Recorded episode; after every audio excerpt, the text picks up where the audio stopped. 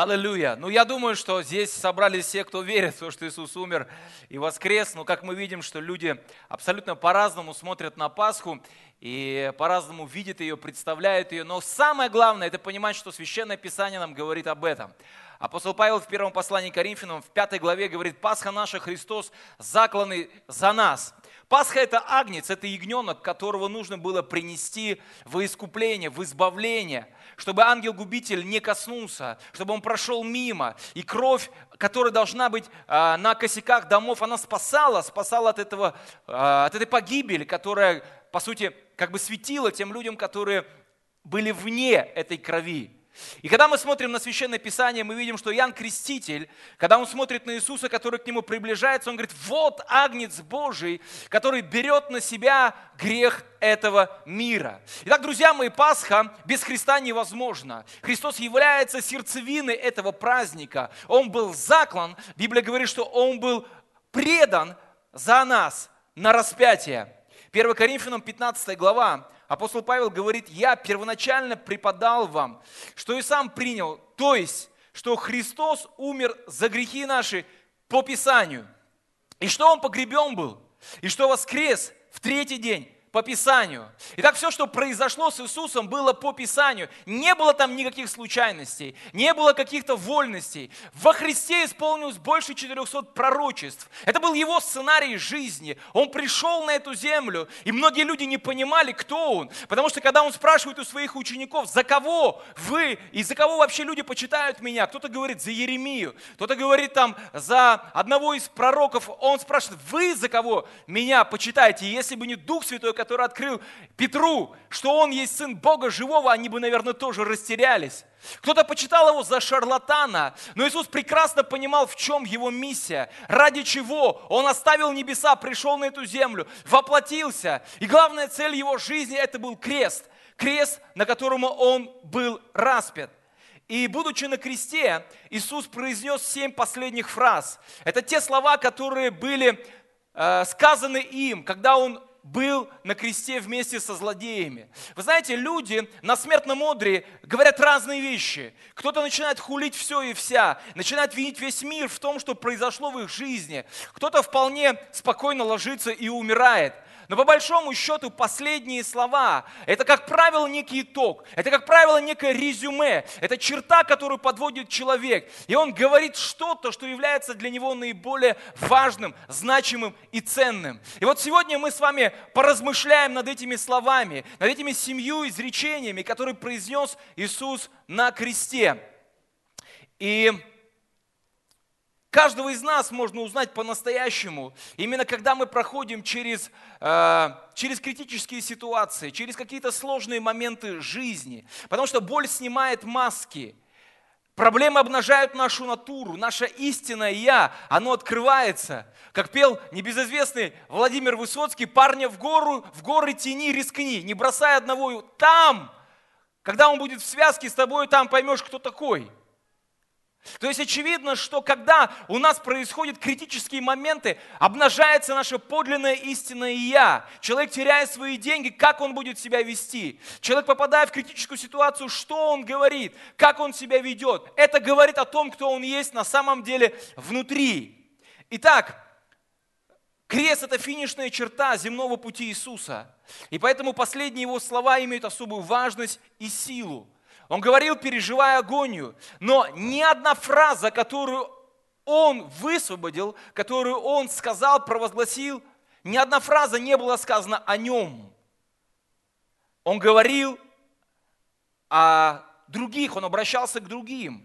Иисус прекрасно понимал, что в тот момент, когда Он висит на кресте, для Него крайне важно, чтобы ни одно слово не было сказано им случайно, потому что Он знал, что жизнь и смерть во власти языка. И он понимал, что в этот момент, в эту тяжелейшую минуту его жизни, если он что-то скажет не то, может произойти непоправимое. Помните, когда они были в Гефсиманском саду, и к нему пришла целая делегация э, вооруженных солдат, во главе с Иудой. Они пришли, чтобы схватить его. Они пришли, чтобы арестовать его. И он спокойно стоял, ученики были рядом с ним, и он говорит лишь одну фразу, кого ищете? Помните или нет?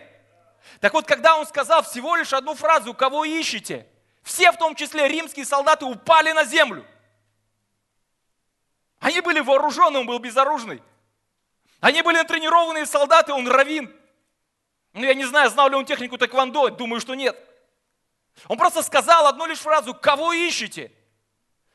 И всех накрыло. Никто не мог подняться, все были просто прибиты к земле. И поэтому, когда он был на кресте, он прекрасно понимал, что лишь одно неправильное слово, лишь слово, сказанное не в том посыле, может натворить кучу проблем, неприятных вещей. И поэтому то, что говорил Иисус, это было выверено, это было сказано самим Богом. Иисуса оклеветали, предали, избили, опозорили. И в довершение ко всему его, прич... его при... Как правильно сказать? Причислили, да, спасибо. Его причислили к разбойникам. Он был причтен к злодеям. Это, безусловно, было исполнение пророчеств, которые были сказаны о нем. И он шел вместе с ними на крест. Они шли из-за греха, а он по Писанию. Одно и то же место, одно и то же событие, но одни там, потому что они заслужили, они это не скрывают, они об этом говорят с креста, а другой, потому что написано так, и он пошел по Слову Божьему. Луки, Евангелие от Луки, 23 глава. Вы можете вместе со мной читать, я буду медленно читать. Евангелие от Луки, 23 глава. 32 стих. Вели с ним на смерти двух злодеев – и когда пришли на место, называемое Лобное, там распяли его и злодеев, одного по правую, другого по левую сторону. Иисус же говорил, Отче, прости им, ибо не знают, что делают. И делили одежды его, бросая жребий. Удивительно, но первые слова, я думаю, что они уже зазвучали в момент, когда пронзали его руки. Иисус не призывает кару с небес. Он не обращается с каким-то укором к ученикам, он обращается к Отцу. И причем интересная конструкция, когда если почитать в оригинальном тексте, эта конструкция звучит, как будто зациклили фразу, как будто он все время говорит одно и то же. Не просто он однажды сказал, отче, прости им и все. Но когда начинают ему пробивать руки, он, обращаясь к небу, он не кричит на весь мир, он молится и говорит, отче, прости им, ибо не знают, что делают. Когда поднимают крест, он говорит одно и то же, отче, прости им, ибо не знают, что делают. Он обращается к Отцу с этой молитвой. Молитвой за тех, кто предал его. Эта фраза звучит противоестественно. Его руки были пробиты гвоздями, он сам истекал кровью. Ноги были пробиты тоже огромным гвоздем. И кроме невероятной физической боли, которую он испытывал, была еще духовная мука, потому что он был разорван со своим небесным Отцом. И там на этом Голгофском кресте он тихо молится и говорит, «Отче, прости им, ибо они не знают, что делают». И в этот момент никто ничего не понял. Они все стояли возле креста, они смотрели на него, они понимали, что он не украл, он не убил. Эти мятежники висят по правую и по левую сторону заслуженно, но он там оказался непонятно почему и зачем – и все, кто были возле креста, толпа, священники, фарисеи, религиозная элита, никто даже не сокрушился. Никто не заплакал, никто не вытер слезу. Мы читаем в следующем, в 35 стихе написано, «И стоял народ и смотрел». Насмехались же все, э, насмехались же вместе с ними. И начальники, говоря, других спасал, пусть спасет себя самого. И если он Христос избранный Божий, также и воины ругались над ним, подходя и поднося ему уксус. Удивительно, но Иисус молится словами, Господи, прости, потому что они не знают, что они делают. У меня возникает вопрос, они что, были в беспамятстве? Они что, реально не знали и не понимали? То есть как будто, знаете, вместо них какой-то злой рок совершил эту трагическую ошибку. Он говорит отцу, они не знают, ты, Господи, не, не, не, не гневайся на них, они не со зла. Апостол Петр в, том, э, в деяниях, он будет говорить о том, что по неведению своему они распяли его. Так у меня возникает вопрос, они знали или они не знали? Они знали, что они предают его по зависти и из-за зависти. Они знали, что они нарушают закон, потому что вся система судопроизводства была нарушена им. Они знали, что они это делают, потому что он не угоден им. Но они одного не знали и не знали самого главного, какая участь их ждет в вечности за это – они не знали, на кого они подняли руку, потому что в этом плотнике из Назарета они не увидели Мессию, которого ждали и которого, собственно, ручно же распяли. Так вот, дорогие мои, интересно, что есть, есть колоссальная разница в том, как смотрим мы на ту или, или иную реальность и в том, как смотрит Бог. Порой мы смотрим на черное и видим там белое, в то время как Бог смотрит на черное и видит там только черное – Апостол Павел говорит в первом послании к Коринфянам, 8 главе, кто думает, что он знает что-нибудь, тут ничего еще не знает, так как должен знать. Сократ, умирая, сказал очень емкую фразу. Он говорит, я знаю, что я ничего не знаю – но другие и этого не знают.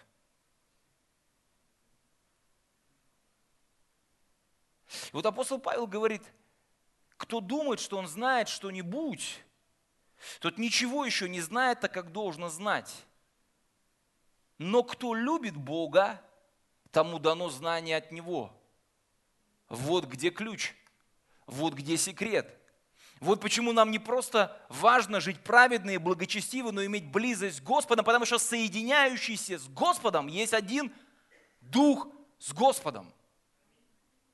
В любви к Богу открывается знание от Него. Ведь дело не в том, что иудейские священники промазали, а проблема была в том, что они не знали Бога и не любили Его. И поэтому их картина жизни была совершенно иной – Правильная картина жизни, она рождается из любви.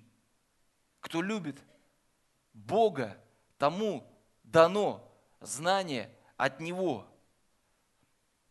Если мы посмотрим вокруг, какую мы увидим реальность, вокруг себя, жуткую, мрачную, неприветливую, или мы можем посмотреть глазами любви на этот мир, другими глазами, глазами Бога на этот мир, и тогда реальность изменится. Кто любит Бога, тому дано знание от Него. Истинное знание приходит и рождается от любви и в любви. На кресте был слышен голос не только Иисуса. На кресте был слышен голос разбойников. Если мы читаем Евангелие от Матфея, мы можем увидеть, что они, которые были с ним в одной лодке, я диву даюсь, они также были распяты – их руки также были пробиты. Они также, задыхаясь, висели на этом кресте. Причем Он, Иисус, им ничего не был должен, Он у них ничего не украл. Они, возможно, вообще видят Его впервые, и Он их. И вот они висят на, втроем, висят на одном кресте.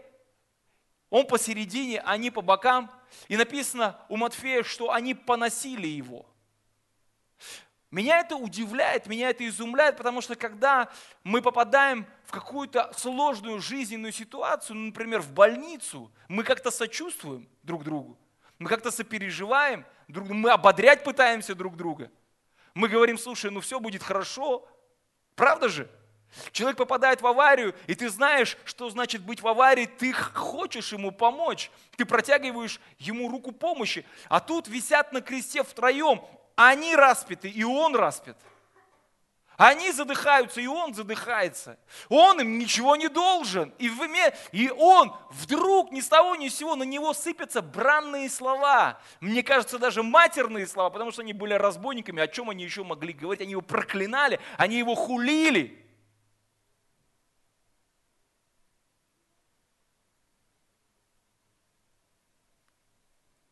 До определенного момента. И вдруг в определенный момент что-то произошло, как будто щелчок произошел. И если до этого они вдвоем, весь, весь, весь Синедрион, первосвященники, толпа, кричали бранные слова, и тут еще с крестов на него сыпалось проклятие. И вдруг один из них говорит, постой, постой, постой, паровоз, не стучите колес. Мы-то здесь за дело, а он-то здесь как оказался?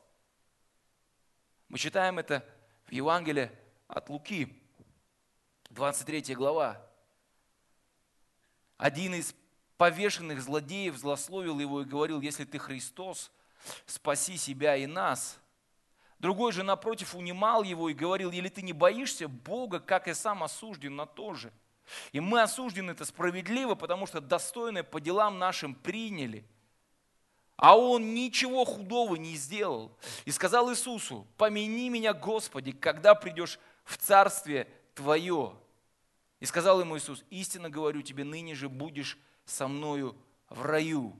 Один по-прежнему глумился, издевался, но у другого вдруг реакция совершенно изменилась. Он говорит, вспомни меня, Господи. Именно так на гробницах писали, когда хоронили иудеев на этом надгробном камне. Потому что они знали, что когда придет Мессия, мертвые воскреснут. И, возможно, он единственную молитву, какую знал, только «Вспомни меня, Господи». Потому что, наверное, был на этих кладбищах и не раз. И он эти слова говорит Иисусу, «Вспомни обо мне, Господи». До этого был враг, до этого был непонятно кто, а тут вдруг становится «Господи». Вспомни обо мне, когда придешь в Царствие Твое. И вот Иисус делает вдох, потом выдох и говорит, ныне же будешь со мною в раю. Что произвело эту перемену в сердце разбойника?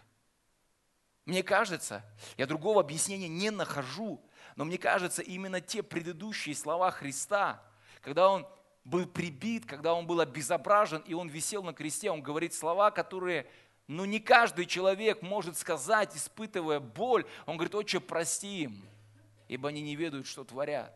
Мне кажется, вот это вот нелогичное поведение Иисуса настолько повлияло на него, что он увидел в нем кого-то большего, чем просто оклеветанного человека, который был на кресте вместе с ними. С ним что-то произошло. Он сделал такие, знаете, три шага навстречу к своей вечности. Первый шаг – это был шаг веры. Фарисеи, книжники, которые знали пророчество, которые ожидали Мессию, они не увидели Христа, даже видя Его чудеса, они не увидели Христа. Народ приходил и спрашивал, не это ли Христос? А этот товарищ, который вообще был человек не книжный, он на кресте, он ничего, я не знаю, он, наверное, как это, Ильфа, кто там, Ильфа и Петров, там сколько-то слов было. Э, Эл, Элочка, как? Людоед. Сколько у него слов было? Ну, чуть, чуть больше 20. Мне кажется, что его словарный запас тоже был не богат. И вот он там говорит, что знает, вспомни обо мне. И вспомни обо мне. Но он этими словами шагнул от неверия к вере. Потому что другой этот товарищ таки остался пребывать в этом состоянии. Второе, второй шаг он сделал. Это был шаг любви. Потому что в момент, когда мы испытываем боль, вряд ли мы можем на кого-то обращать внимание. Когда тебе на палец наступили, ударил молотком. Ты не смотришь вокруг и не думаешь, кому бы помочь. Ты думаешь в этот момент, кто бы тебе помог, правда? И он висит на кресте, и вдруг он обращается к Иисусу, который висит рядом с ним. И он как-то смог сострадать через свое предвзятое отношение к Иисусу. И третий шаг – это шаг надежды. Для него этот день начался неудачно.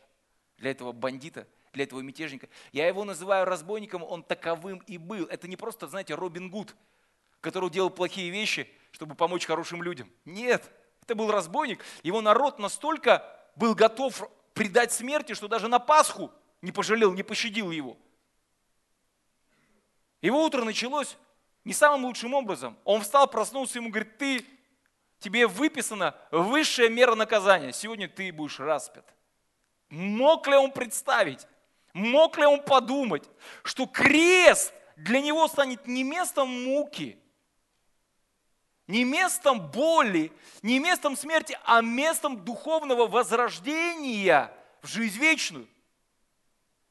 В его голове не было такого плана, это был суперплан, который даже ему не представился. Но в его жизни так и произошло. Он запрыгнул в последний вагон. Он схватился за эту спасательную соломку. И когда мы смотрим на этого разбойника, который уверовал во Христа, будучи на кресте, он обрел надежду, не имея крещения, не будучи обрезанным, а просто потому, что уверовал в то, что Иисус есть Сын Божий. И вот в этом, в этом разбойнике мы, увидим, мы можем увидеть каждый себя. Потому что все мы согрешили и лишены славы Божьей. Все. И поэтому все мы нуждаемся в прощении наших грехов. И вы знаете, Иисус не отвергает этого разбойника, он не говорит ему, что ты недостоин меня. Напротив, ему гораздо ближе этот разбойник, который говорит ему, вспомни обо мне, когда будешь в царстве твоем, нежели те, кто стоят возле креста и говорят, ну давай, сойди-ка с креста, спаси себя сам. Иисусу нужны такие разбойники. Да, грешники. Да, потерянные но которые искренне обращаются к Нему и говорят, Боже, я человек неречистый, но Ты вспомни обо мне, но Ты прости меня. И причем Бог прощает нас по благодати, минуя все наши заслуги, все наши подвиги, дела или наоборот. Человек думает, как я могу прийти к Богу, если я столько там натворил? Да вот и нужно прийти к Богу, потому что натворил. Потому что во враче-то нуждаются не здоровые, а больные. И он был другом мытарей и грешников.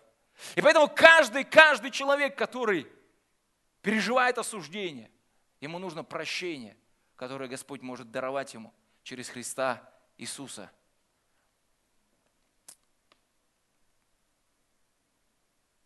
Аллилуйя.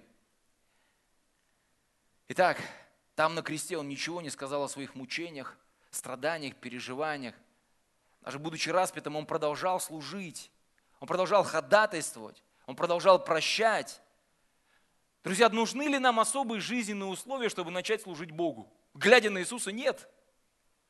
Если Он на кресте мог приводить людей к спасению, если Он на кресте мог ходатайствовать за кого-то, тем более мы, здоровые, в теле, в духе, можем служить Господу. Это хорошее место, чтобы сказать аминь. Бог дал нам силу, чтобы мы могли созидать Царство Божье здесь, на этой земле. Поэтому не нужно ждать, ждать особого момента, когда звезды там сойдутся или еще чего-то сделается, чтобы начать служить Богу. Сегодня день благоприятный, ныне. Нужно ли нам какое-то особенное время, чтобы заботиться и думать о своих близких людях? Скорее всего, нет. Судите сами. Евангелие от Иоанна, 19 глава, 25 стих. При кресте Иисуса стояла матерь его и сестра матери его, Мария Клеопова, и Мария Магдалина. Иисус, увидев матери и ученика тут стоящего, которого любил, говорит матери своей, «Жену, все сын твой». Потом говорит ученику, «Се матерь твоя». И с этого времени ученик сей взял ее к себе. Иисус, увидев матерь и ученика тут стоящего, как он смог увидеть вот для меня это вопрос. Он не просто увидел свою мать, но он, увидев ее, подумал о ней. Он подумал о ее будущей жизни здесь на земле.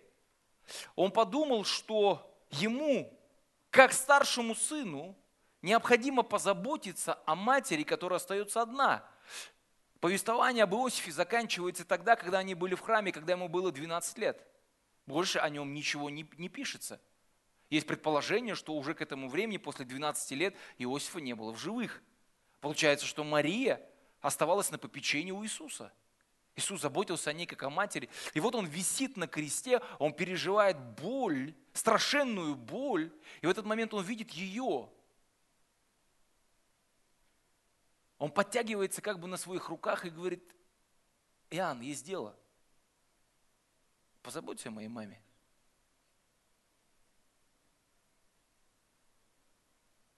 Один из друзей Мартина Лютера написал эту картину. А верните ее обратно. Я не знаю, видно ее вам или нет.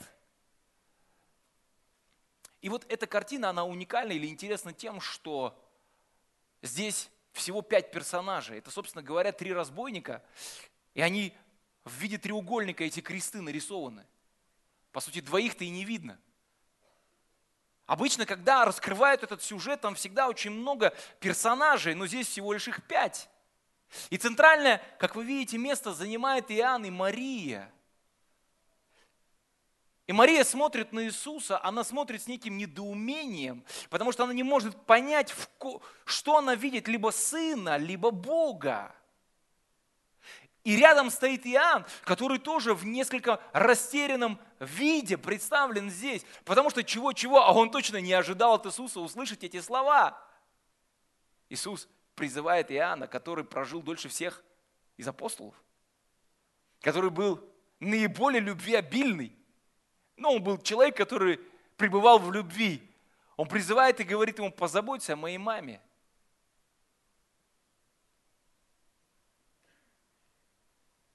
Вы знаете, я думаю, что Иисус этими словами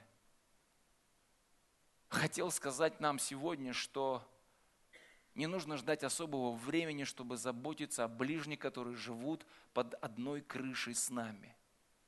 Я имею в виду про нашу семью – не нужно думать, что наступят особые времена, когда я буду более свободен, или когда я буду более там, еще что-то. Просто нужно увидеть, он увидев свою мать, сказал Иоанну, нужно увидеть свою мать, свою жену, своего мужа, своих детей, и увидев их, мы сможем сделать то, что Иисус сделал для своей матери, позаботиться о них. Не случайно апостол Павел говорил в своем послании, что кто не заботится о своих домашних, тот отрекся от веры хуже неверного. По сути, человек, который перестает служить своим ближним, своим домашним, это богоотступник. Это человек, который теряет веру, свою связь с Богом. И здесь Иисус, Он преподносит нам этот урок и показывает, что не нужно ждать особых времен, демонстрирует ценность и важность людей, живущих рядом с нами под одним кровом. Каждый из нас может стать таким Иоанном для своей семьи. Мне кажется, Господь очень сильно этого хочет. Следующая фраза, она прозвучала в Евангелии от Марка в 15 главе с 33 стиха. В шестом же часу настала тьма по всей земле и продолжалась до часа девятого. В девятом часу возопил Иисус громким голосом «Элуи, Элуи, лама савахвани», что значит «Боже мой, Боже мой, для чего ты меня оставил?» Я думаю, что эта фраза самая страшная. Ужасно, когда тебя оставила жена. Плохо, когда от тебя отвернулись друзья – нет ничего хорошего, когда тебя клюют твои одноклассники или однокурсники. Все это плохо, но гораздо хуже, когда Бог отвернулся от тебя. Потому что если Бог за тебя, то всегда есть надежда. А если Бог против, это самое жуткое состояние. По сути, так произошло с Иисусом из-за нашего греха. Он был оторван от Бога, он был оставлен – кто-то говорит, что быть оставленным Богом – это и есть ад. Иисус же был таким, как мы. Он родился, Он вырос, Он дружил, смеялся, плакал. Он пережил несостоятельность друзей, ненависть недоброжелателей, злобу врагов. Вот до этого момента он был таким, как мы, потому что никогда в жизни он не переживал оставленности Богом. Никогда. Помните, он всегда, когда обращался к Богу, он говорил ему одни слова «Отче». Он говорил ему «Отец». Он говорил ему «Аба». А здесь он молится и говорит ему «Боже». Боже. Он переживает эту оставленность. Он оставлен Небесным Отцом. И для него это наивысшая трагедия, наивысшая боль. Потому что богооставленность – это последствие греха. И он никогда этого не переживал. Вот именно поэтому он сочувствует, сострадает, сопереживает каждому, кто попадает в эту трясину, кто опускается в эту пропасть, потому что он сам прошел через этот ад, и он желает протянуть руку всем, кто там оказался. Он так сильно любит нас, что готов нанести себе ущерб, пойти на сознательную, глубокую, сильную боль. И все потому, что Он любит нас. Он оставил Сына на время, чтобы принять нас навсегда. Иудейские религиозные лидеры издевались над ним и говорили, «Эй, сойди с креста!» И знаете что? Буд один из основателей движения армии спасения, он сказал, что мы как раз-таки и веруем поэтому в Иисуса, что Он не сошел с креста. Он пришел, чтобы принести этому миру любовь. И Он сам являлся воплощением этой любви. Так вот, дорогие мои, если бы Иисус сошел с креста, это бы означало, что у любви есть граница, дальше которой Божья любовь пойти не может. Если бы Иисус не пошел на крест, или бы если бы Он сошел с креста, это означает, что есть границы у Божьей любви. Но Иисус остался на кресте, и Он не сошел с креста. И Он тем самым говорит, что нет такого состояния, нет таких обстоятельств, нет такого крушения, где бы любовь Божья не могла излиться и восстановить, и поднять. У любви Божьей нет границ. Она безгранична она безгранична. И поэтому Иисус остался на кресте до конца, пройдя этот путь страданий. Иоанна 19 глава, 28 стих. Написано, после того Иисус, зная, что все уже совершилось, да сбудется Писание, говорит, жажду. Хотел ли Иисус пить? Конечно – Иисус, висевший на кресте уже более шести часов под палящим солнцем, безусловно, хотел пить. Но жажду он сказал не потому, что ему нужно было напиться, а потому что он говорит, да, из, да исполнится написанное. Было пророчество, сказанное о том, что ему будут давать пить уксус. И он пришел, чтобы исполнить каждое слово, в том числе даже эту мелочь. Он попросил у тех, кто стояли рядом у креста, он попросил попить. Тут стоял сосуд полный уксуса. Воины, напои, напоив уксусом губку и наложив на Исоп, поднесли к устам его. Иисус давал людям пить воду жизни.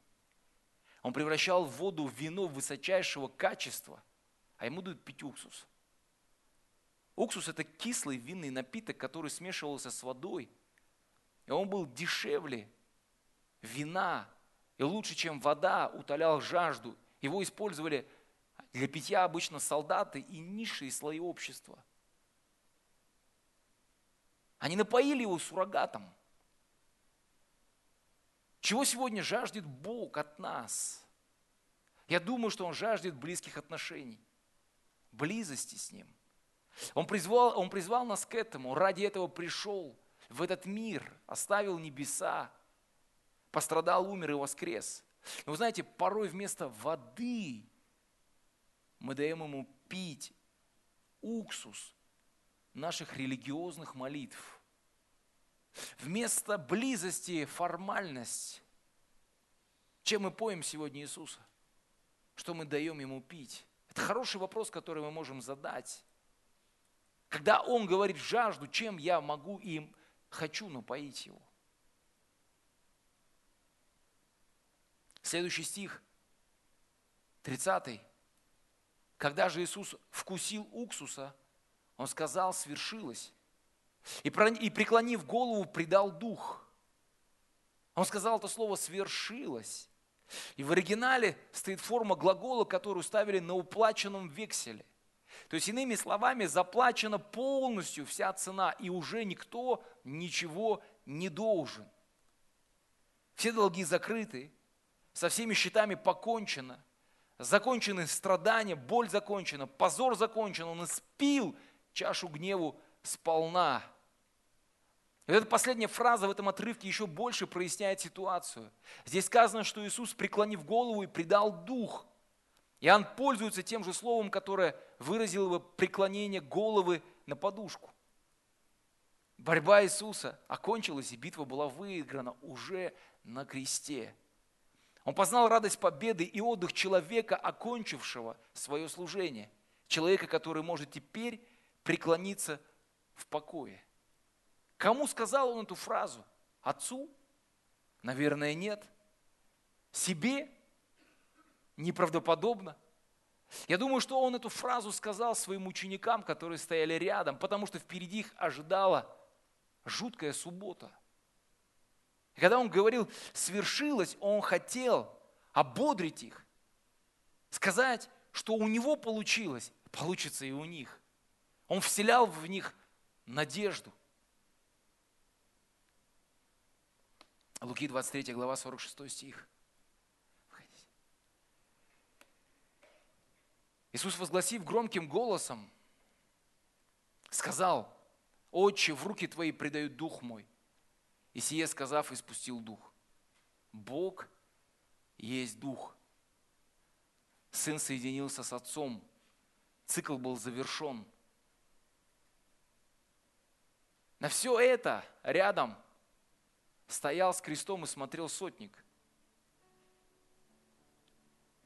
И когда Иисус испустил дух, он, глядя на этот крест, сказал следующие слова – истинно сей праведник был Сыном Божьим. Этот сотник был под таким глубочайшим впечатлением, его никто не просил говорить эти слова, никто. Ни один солдат не просил ему говорить, исповедовать, но это было его исповедание веры. Там не было проповедника, который убеждал бы его, что Иисус это Сын Божий. Там был крест, который говорил к нему красноречивее, чем любые проповедники вместе взяты. Там был крест, на котором умирал, страдал и мучился Иисус. Там был крест, на котором висел человек, который вел себя абсолютно иначе, нежели все остальные люди, которых он когда-либо видел распятыми. Там был крест. Крест, который говорил о величайшей любви Небесного Отца ко всем людям. И сегодня я бы хотел обратиться к тем людям, которые, подобно этому сотнику, стоят у креста, но думают – достоин ли я, могу ли я. То есть как бы на перепуте, знаете, на некой развилке. Иисус этого креста смотрит на нас. И Он хочет сказать тебе, войди в радость своего Господина. Войди в это небесное царство, которое я приготовил для тебя. Давайте мы поднимемся.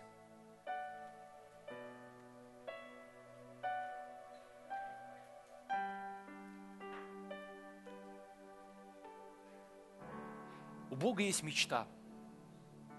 Его мечта заключается в следующих словах. Он мечтает, он желает, чтобы все люди спаслись и достигли познания истины. Это мечта Бога. Бог мечтает, чтобы ты и я, мы встретились с Ним, когда перешагнем через вороты рая. Разбойник на кресте – это был первый человек, который получил небесную прописку. Он говорит, ныне же будешь со мной в раю. Там не было еще Петра, там не было Иоанна, там не было Якова. Но там уже был разбойник. Он был первый грешник, который оказался в раю. Вчера, какой вчера? Сегодня. Он еще хулил был богохульником и висел на кресте. А уже через какие-то мгновения он возродился свыше и обрел вечную жизнь. Именно так Бог поступает с теми, кто обращается к Нему искренне в своем сердце.